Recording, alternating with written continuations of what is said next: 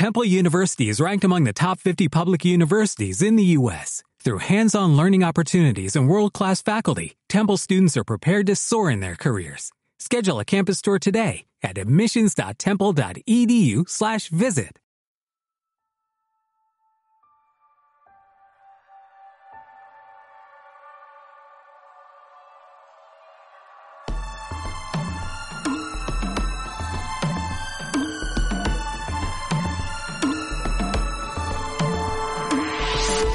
Buenos días, buenas tardes o buenas noches. Soy Balcam y os doy la bienvenida a Fan Kingdom, el sitio para hablar de tus aficiones, el podcast de ocio y divertimento para todo fandom, el lugar donde residen tus hobbies.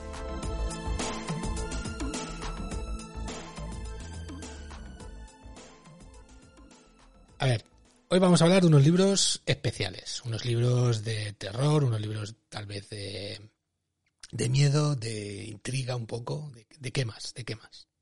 ¿De qué más son? Que me acojona esto de hablar por la mierda. Eh, no te acojona, hombre. ¿De qué más son? Dime. No, no, que coño, ¿de qué más son? son... Que no, que esta no me mola. Que sí, hombre, que sí. Mira, a ver, primero presentarte. Sí. Como no, hoy vamos a hacer un programa especial de unos libros eh, muy curiosos que, que me has traído y, y me parecen muy, muy interesantes para nuestros oyentes.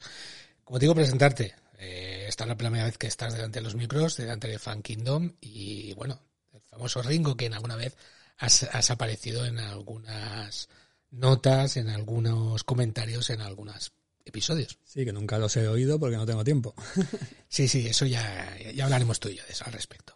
Pues nada, vamos a hablar de, de, tres libros básicamente. Uno, vamos a enumerarlos y ya vamos a ponerles nombre. Uno es Drácula, el no muerto, otro será Pasajeros de la niebla y el tercero es los hombres o los, nombres. Los nombres muertos. Los nombres muertos. Los nombres muertos. Nombres muertos.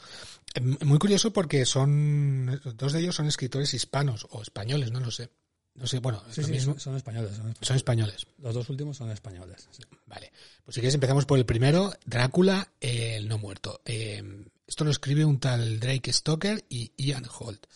¿Quiénes son estos tíos? Sí, pues Drake Stoker es el sobrino bisnieto de Bram Stoker, del autor de la novela original Drácula. Eh, y eh, pues años después, bueno, el sobrino bisnieto, conjuntamente con el presidente de la Sociedad de Estudios Transilvanos, vaya nombre, eh, Ian Holt, se han dedicado a hacer una revisión de la novela del mito de Drácula con, eh, con los mismos personajes que salen en la primera parte, ah. retomando los mismos personajes. Son los mismos. Son los mismos personajes, retomándolos 25 años después. O sea, sería una segunda parte de, del Drácula. Es una segunda parte, es una segunda parte de la novela de Drácula. Eh, de hecho, el título hace un poco honor al título original que Bram Stoker quería ponerle a la novela en el primer momento. Ah, se iba a llamar así en un principio. esto, que, quería ponerle el no muerto. Ah, no lo sabía. No muerto, Undead, de Undead. ¿Y por qué no lo hicieron? Porque la editorial en su momento no, le pareció un título apropiado y ah. pensaron, supongo, que solamente Drácula eh, tenía mucho más tirón a nivel comercial en el, momento, no sé, decisiones editoriales. Y a modo de homenaje, eh, pues el sobrino bisnieto le, ha puesto el nombre que supuestamente eh, originalmente iba a llevar la novela. Y, como te digo, retoma los mismos personajes que salen en la primera, 25 años, años después, con todo lo que lleva, lo que han vivido, lo que no han vivido, todas las experiencias que han tenido, eh, hijos de algunos de los personajes que también forman parte de la trama, y, como no, Drácula, que supuestamente muere en la primera, la primera novela, en la primera parte. No hagamos spoilers, ¿eh? No, no, no, muere en la primera parte, y aquí pues hay una trama con él y con un personaje nuevo también de, tintes vampíricos que aparece, un personaje femenino vampírico nuevo que aparece, que es el que, digamos que es el, el antagonista en, esta novela.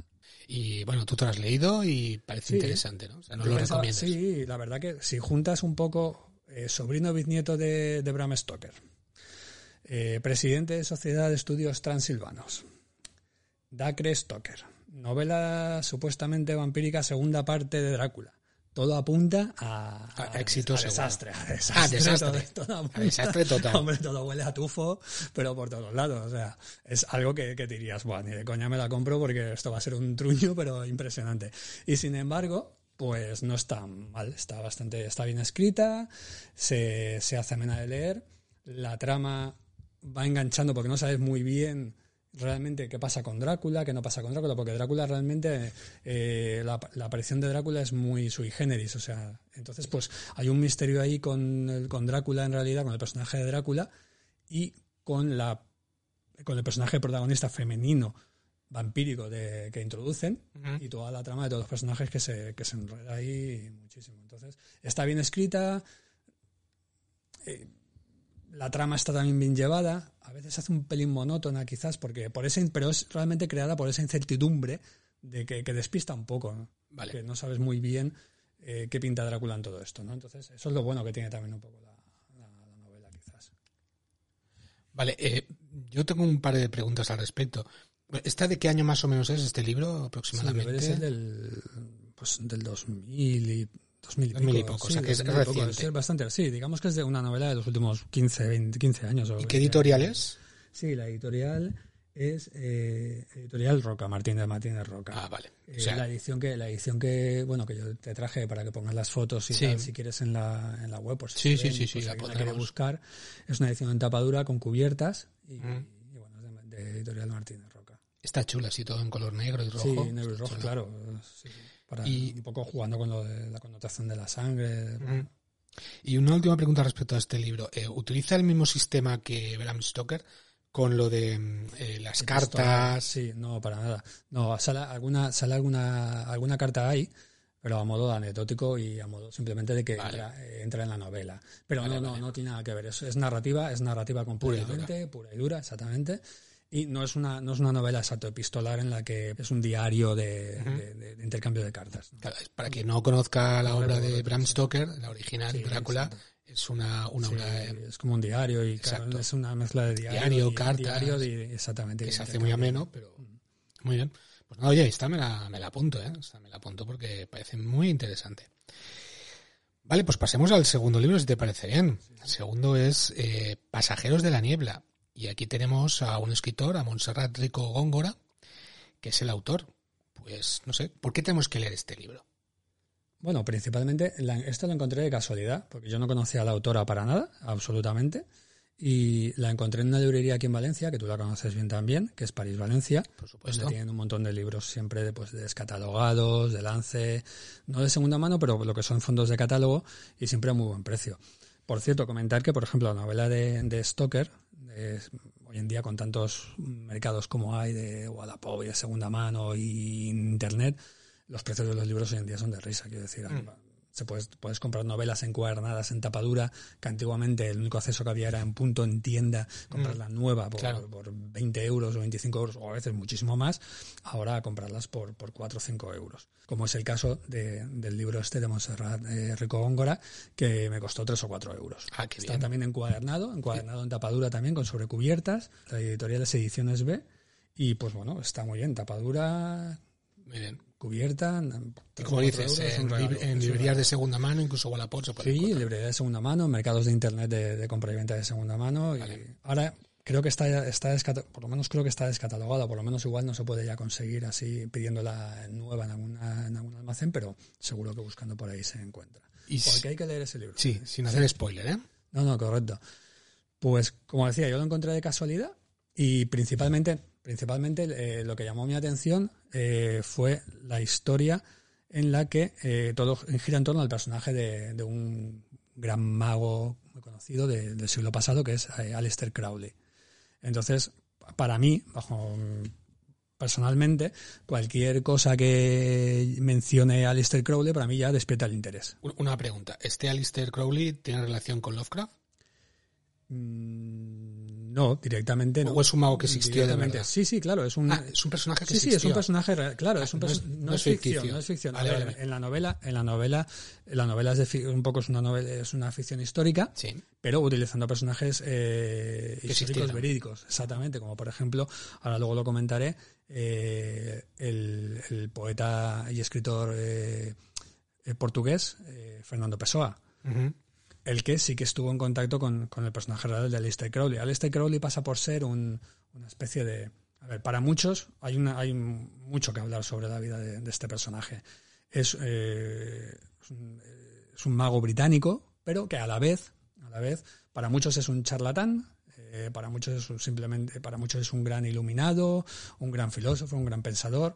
Entonces, a lo largo de su vida hizo un montón de cosas y, bueno, fue masón, o sea, perteneció a la orden de, los masón, masónica, eh, lo echaron, eh, él mismo creó sus propias, sus propias logias, eh, basados en sus propios principios, que bueno, eso es para ahí hay que, ahí daría para, para 20 programas más. Entonces, pues bueno, tampoco hay que profundizar mucho. Entonces, lo que llamó mi atención es eso, es, pues... ¿Tú conocías este personaje? Y sí, sí, yo ya lo conocía, me llamó la atención y compré el libro. Y la novela simplemente trata de eh, supuestamente en, hay un lugar en Portugal, ah, bueno, en Portugal hay varios sitios muy interesantes a nivel esotéricos que son el Palacio de Sintra, eh, la ciudad de Sintra, obviamente, y luego la boca, la boca del infierno, la boca del infierno que está es una, especie de, acantilados y montañas y acantilados que están también en, Portugal. Entonces, supuestamente, eh, la última vez que se ve a Lister Crowley con vida es en ese punto. O sea, este tío desapareció y no se la ha vuelto a ver. exactamente. Entonces la novela, digamos, transcurre alrededor de esta zona y de la vida o la desaparición de este Exactamente, la novela, la novela gira en torno un poco a que lo han vuelto a ver, o sea, muchísimos años después de que supuestamente este, este personaje ya está muerto, eh, alguien lo ha visto. Entonces ahí llama la atención de cómo es posible que, que esta persona, que supuestamente está muerta, lo hayan podido ver y qué relación tiene con todo lo que se cuenta en la historia. De... Muy bien. Pues sí, también muy interesante. Así que apuntaros, eh, Pasajeros de la Niebla, Montserrat Rico Góngora. Muy bien, pues pasemos si quieres al tercer al tercer libro que tenemos, que nos has traído hoy. Perfecto. Eh, como siempre, así, libros de estos que... Inusuales. ¿Tienen su qué? Inusuales. Inusuales. el típico libro que te encuentras puesto en el corte inglés. En el corte inglés, ni en la libra, nada, nada. Exacto, y que probablemente no irías a buscarlo a menos que alguien te lo, te lo diga. Muy bien, pues aquí estamos nosotros para que sepan que estos libros también existen. Exactamente. Bien, pues el tercer libro es Los nombres muertos, nombres muertos de Jesús Cañadas. De Jesús Cañadas, que también es otro español que escribe. Muy bien, y esta novela sí que habla, en este caso, o va en torno a, al mundo de H.P. Lovecraft, ¿no? Exacto, sí, sí, totalmente, totalmente. Desde la portada hasta, hasta toda la historia.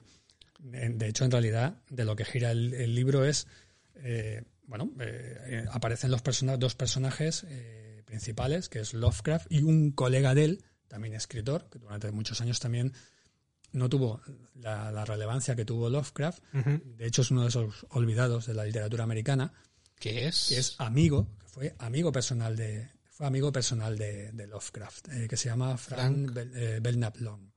Al que él, con el que eh, Lovecraft y él entablaron durante muchísimos años amistad a través de cartas, hasta que, bueno, luego también se conocieron en persona, pero durante años estuvieron manteniendo correspondencia y charlas de tertulias de todo, de todos los temas literarios por carta. Este tío también escribía, por lo que veo, novelas góticas. Sí, escribió un poco de todo, pero principalmente sí, escribió mucha novela gótica, novela de terror, fantasía. Eh, lo único que con mucha menos suerte y mucho menos conocido, que ya que al final acabó el hombre, el pobre, también en la miseria. igual que Lovecraft, ¿eh? No te creas. Sí, sí, pero vivió muchísimo, sí, pero sin reconocimiento. Mm. Y vivió muchos años, creo, si no recuerdo mal, vivió casi, casi cerca, lo estoy diciendo de memoria, pero creo que vivió cerca de 90 años. Ah, pues, pues para aquella época también. Sí, sí, por eso. No, no, vivió, vivió la, una, una, vivencia larga, una vida larga. Bueno, y la historia de este libro eh, gira en torno a la búsqueda del famoso libro de Lovecraft, ¿no? Correcto, correcto. Eh, vamos a ver, supuestamente eh, hay un libro que es el Necronomicon que está creado por Lovecraft dentro de unos relatos de él y la, todo gira, de hecho, la, gira todo en torno a que se supone que un libro ficticio que ha escrito él existe de verdad. Entonces, es un libro de, magia negra y de, ocultismo. Y precisamente, el, aquí en la ficción esta que narrada que se detalla, es su, su colega contacta con Lovecraft para que le ayude a buscar el Necronomicon. Cosa que, claro, al principio él se queda muy pasmado porque dice, eso no existe, no podemos buscar un libro que no existe. Y resulta que parece ser que sí que existe. Entonces se, se emprenden en la búsqueda de, ese libro.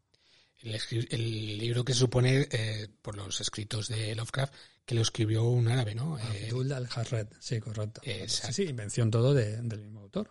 Yo, yo recomiendo a nuestros oyentes que, que si queréis saber más del mundo de Lovecraft, eh, os remito a los dos episodios que tenemos sobre él, que seguro que os van a encantar y hablamos de todos estos personajes que hemos dicho, salen ahí.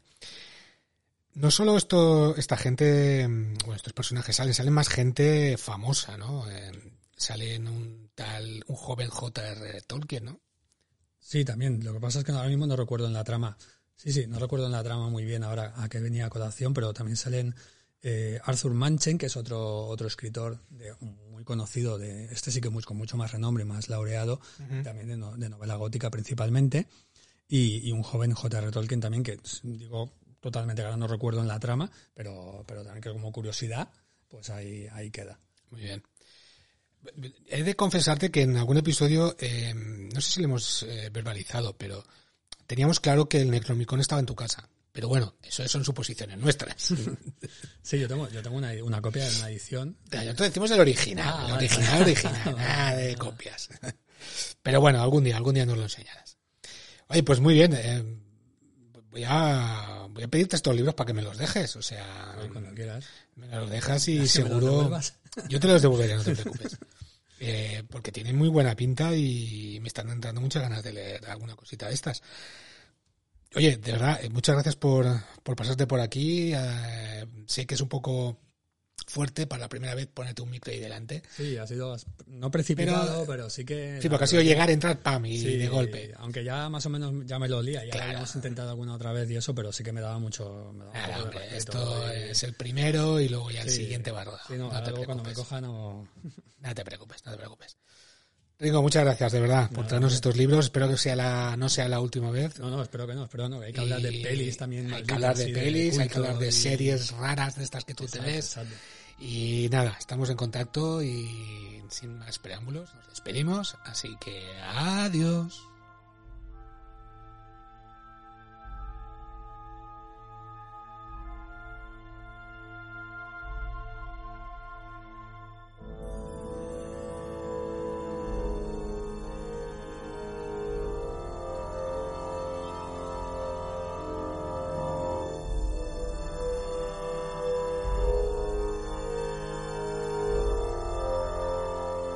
Esperamos vuestros comentarios. Recordad que podéis suscribiros al programa desde iTunes, Evox, Spotify o cualquier plataforma que utilicéis para escucharnos.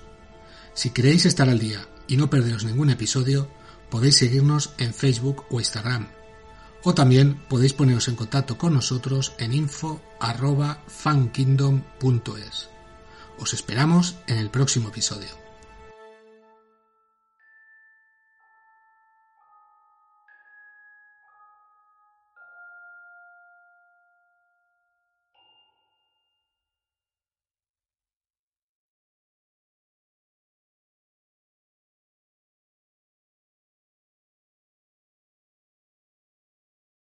You've worked hard for what you have your money, your assets, your 401k, and home. Isn't it all worth protecting? Nearly one in four consumers have been a victim of identity theft. Lifelock Ultimate Plus helps protect your finances with up to $3 million in reimbursement. LifeLock alerts you to identity threats you might miss. And if your identity is stolen, your dedicated US-based restoration specialist will work to fix it. Let LifeLock help protect what you've worked so hard for. Save 25% off your first year on LifeLock Ultimate Plus at LifeLock.com slash aware. Terms apply.